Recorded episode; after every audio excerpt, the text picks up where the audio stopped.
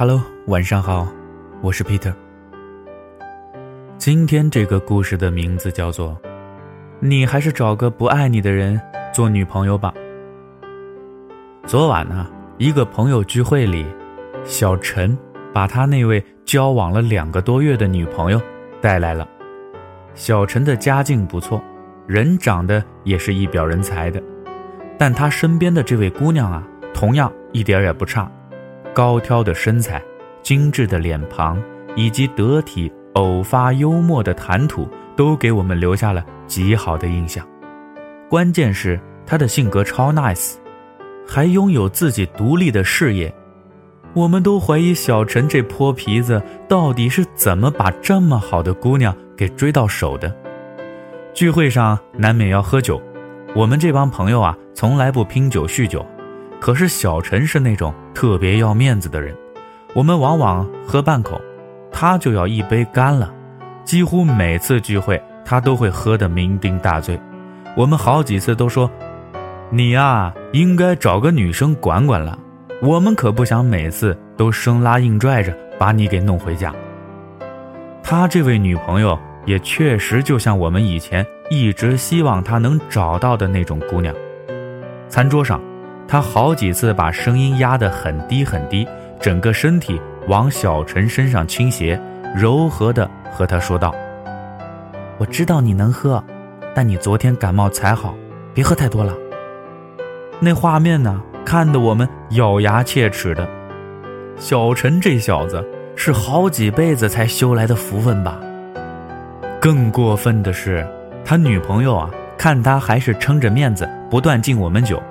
脸涨红涨红的，就抢在他的前面帮他把酒给喝了，然后满脸羞涩的对我们说道：“不好意思啊，我怕他把身体又喝坏了。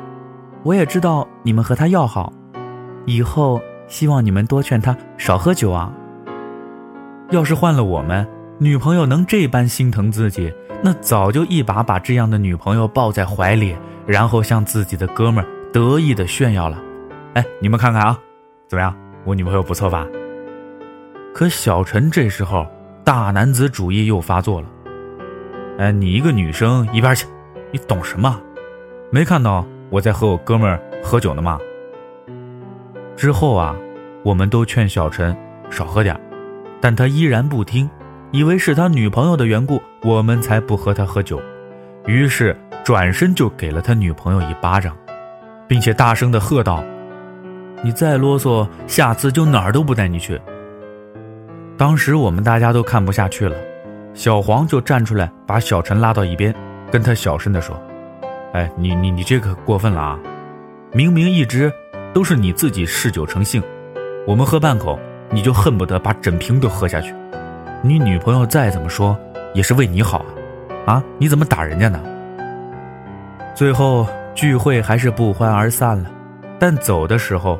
他女朋友却还小声偷偷和我们说：“希望你们以后多劝他少喝酒，他好几次喝酒都喝住院了。”他说这句话的时候啊，脸上的巴掌印儿还能隐约看到，眼睛里似乎还闪着泪光，怪让人心疼的。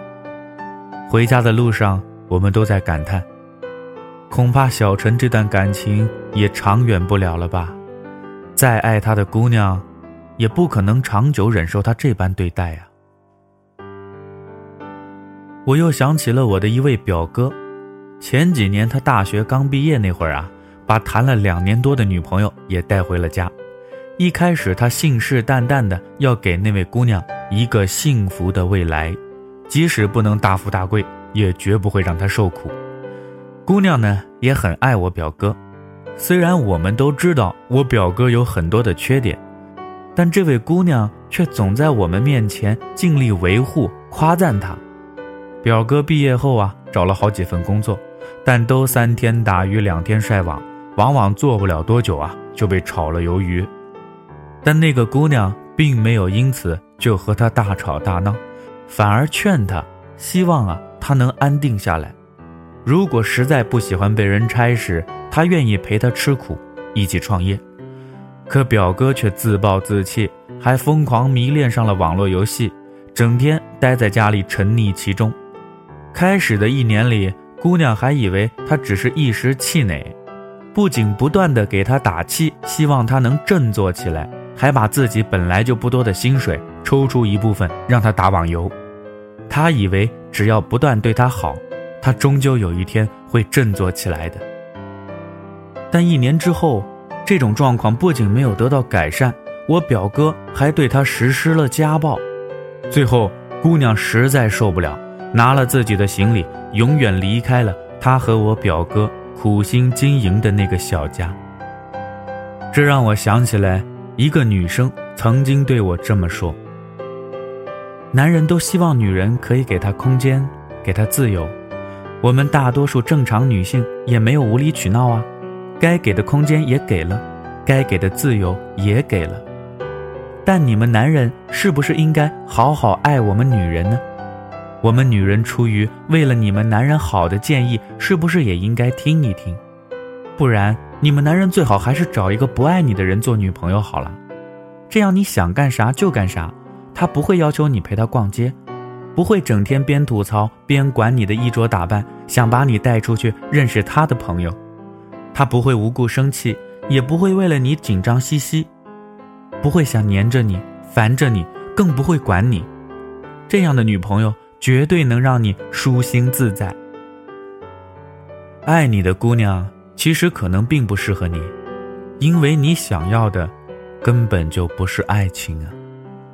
你要知道，在你没钱、没车、没房的时候，却有女生真正爱你的最好时光里。